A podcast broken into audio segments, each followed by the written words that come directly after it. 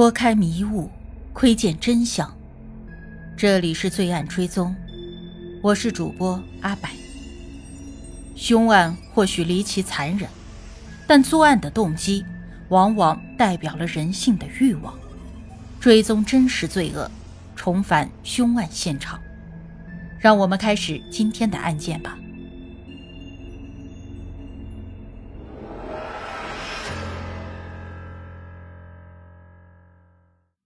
警方除了询问黄志恒之外呢，还找到了跟八仙饭店一直合作的鸡鸭商林老板。林老板说啊，一九八四年的八月四日下午，他派伙计去八仙饭店送货，当时店内一切正常。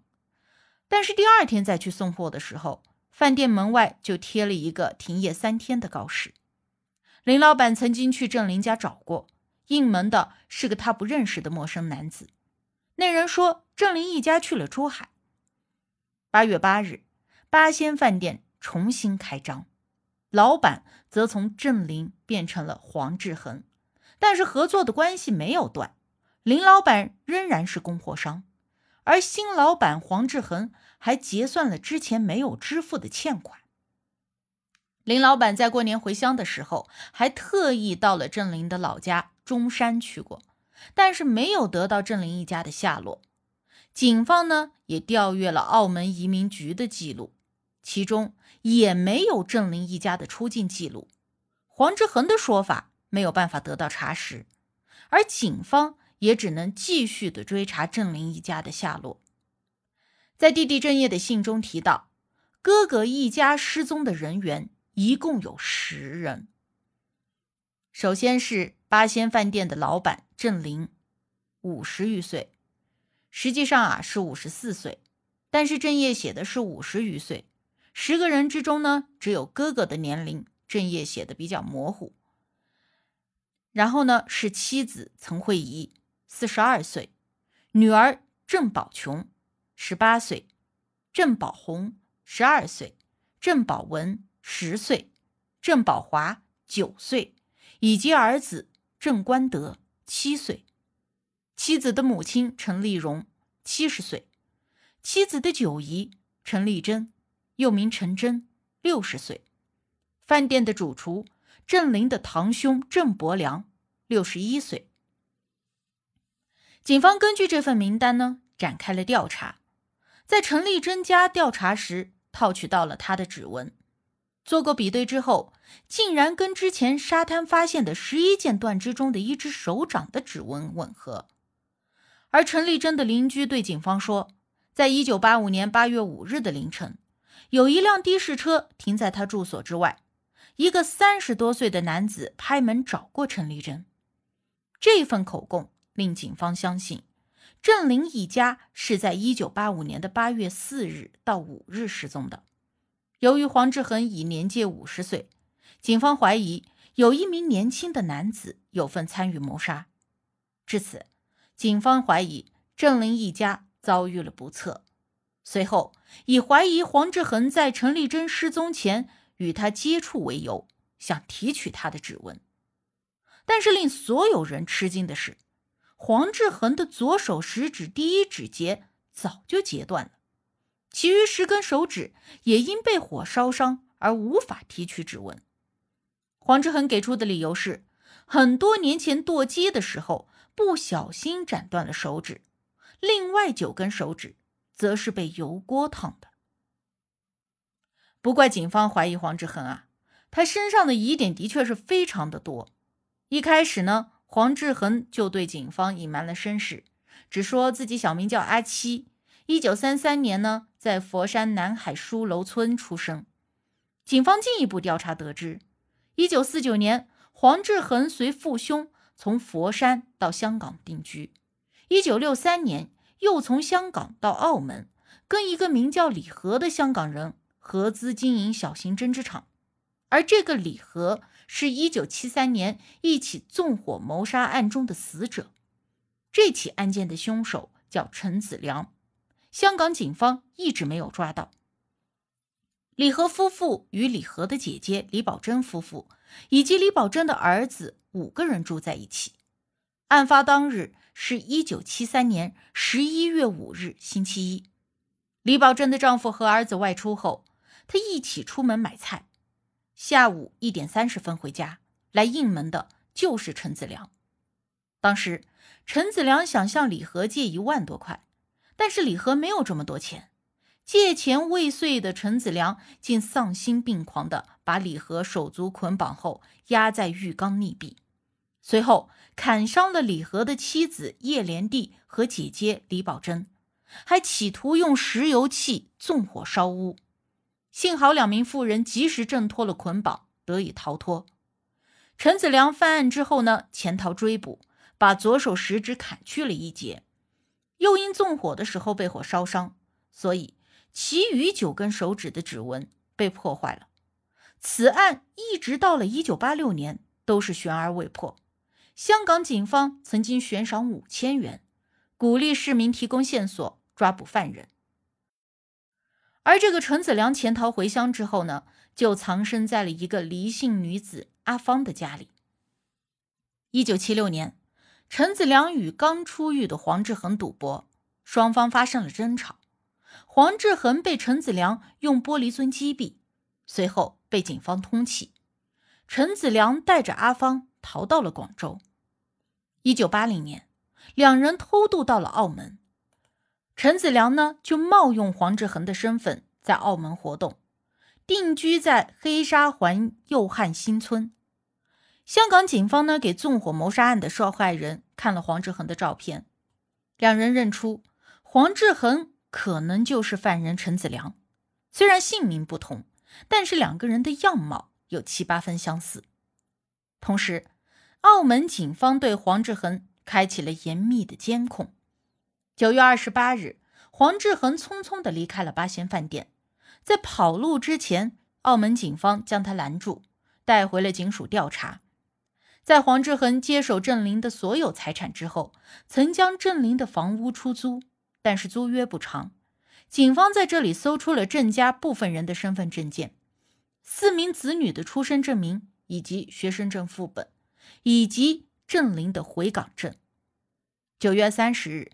澳门警方在凌晨正式起诉黄志恒，控以一项谋杀罪名。此时，黄志恒承认杀害陈丽珍。十月一日，黄志恒企图咬舌自杀，不过没有成功，最后获救了。获救之后呢，黄志恒在牢中又写下了一份自白书，想要寄到报社，不过这封信被拦截了下来。自白书的内容是黄志恒不承认杀害了陈丽珍。十月三日上午十点左右，黄志恒在牢内被殴打，狱警用囚车将他送到了山顶医院救治。黄志恒在医院内请求医生不要让他回牢里，而是留在医院。十月四日下午三点三十分，为了不回到牢里，黄志恒在监狱洗手间内用铁皮垃圾铲割脉自杀。狱警在三点四十分将他送到了山顶医院。医院用了五个小时才帮他包扎妥当，再次送回了牢里。为了监视黄志恒，警方派出了卧底囚犯跟他同一个牢房，找机会希望能够套取案情。而黄志恒向卧底囚犯承认，自己在一九八五年八月四日杀死了郑林一家十个人，犯案的地点呢就在八仙饭店，但否认是毒杀。他说。是先后将他们勒死，又用了八个小时将尸体肢解，丢到了垃圾桶。但是这段非正式的对白跟当时的一些证人的口供相左，比如郑林的长女郑宝琼的同学说，在案发当晚八点曾经给郑宝琼打过电话，当时郑宝琼是在家里，而不是在八仙饭店。另外，陈丽蓉当时身体不好。刚刚出院，一直在家休息，也并没有到八仙饭店。十月五日，司警司署知会治安警察厅，要求协助寻找一名叫林时红的男子。他有一辆编号为 MB 三六 XX 的私家车。司警司署怀疑啊，他就是邻居口中在凌晨找陈丽珍的人。十月九日上午九点。黄志恒过庭。十月十日上午十点，澳门刑事起诉法庭法官狄鑫、司警司署高级督长欧万奴带着黄志恒到了八仙饭店及郑林住所。现场起出了一扎怀疑行凶用的布条，一个药瓶。一行人到连胜马路一家药房，黄志恒在此买过一樽臭水。行凶现场一说是八仙饭店，一说是郑林住所。十月十八日。香港警方证实，黄志恒就是陈子良。黄志恒收监之后，阿芳多次探监。十二月一日下午，阿芳和儿子一起来探监，黄志恒向他交代后事，两人抱头痛哭。十二月四日上午八点十五分，狱警循例派发早餐，发现黄志恒用可乐盖割左手腕自杀，送医后不治。警方在他的身上搜到了遗书一封以及哮喘药。黄志恒生前曾向报社邮寄过一封自白书，交代案情。请代我平反这冤案。请想，一个临死的人还会说谎？我之所以在法官面前承认一切，是有因的。九月二十八日两点钟，司法处说想了解一些事。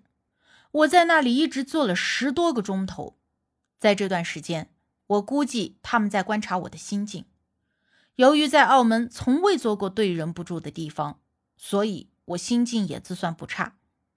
直至他们问及关于八仙饭店之事，我从实告诉他们，也就是我如何认识郑林，及至如何接替业务的，足足问了两夜三天，分四个人。同时问这些，最后在十月一日零时说要控告我谋杀郑林一家。当时我已是疲劳之极，香港那边东窗事发，我已抱定以死谢世人。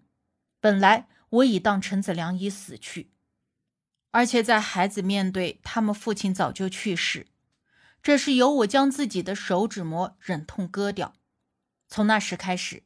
我就已经洗心革面，坏事不但不会做，而且连想也不去想犯法之事。凡事都有动机。我已经守了十多年，孩子刚毕业，踏入社会工作，我应该安享晚年。早在一九八四年，当郑林欠我十万八千的时候，我就已经有心收购八仙饭店，这是有人证的。总而言之，我绝对做不出这个案子。如果是我承认又何妨？况且，编辑先生，你见到这封信，我已经不在人世。现在凄凉的是我的太太和只有七岁的孩子，舆论对他很不公平。难道我已经改过自新，重新做人，想着过着幸福的晚年，就给我十多年前的事情而粉碎吗？我的太太最无辜。我以前是个坏人，我应该承担一切的后果。但是我的太太是个乡下婆，什么也不知道，绝对是好人。难道社会竟然会对他不伸出同情的手加以援助他？我郑重声明，我之所以自我解脱，并非畏罪，而是多方面的。我患有哮喘宿疾，这次就不想再挨下去了。今次终要实现。人之将死，其言也善。八世间奇案，看人间百态，品百味人生。喜欢的朋友可以订阅专辑，关注我，定期更新真实案件。你都看过或者听过哪些离奇的案件？欢迎留言讨论。我是阿柏，我们下期见。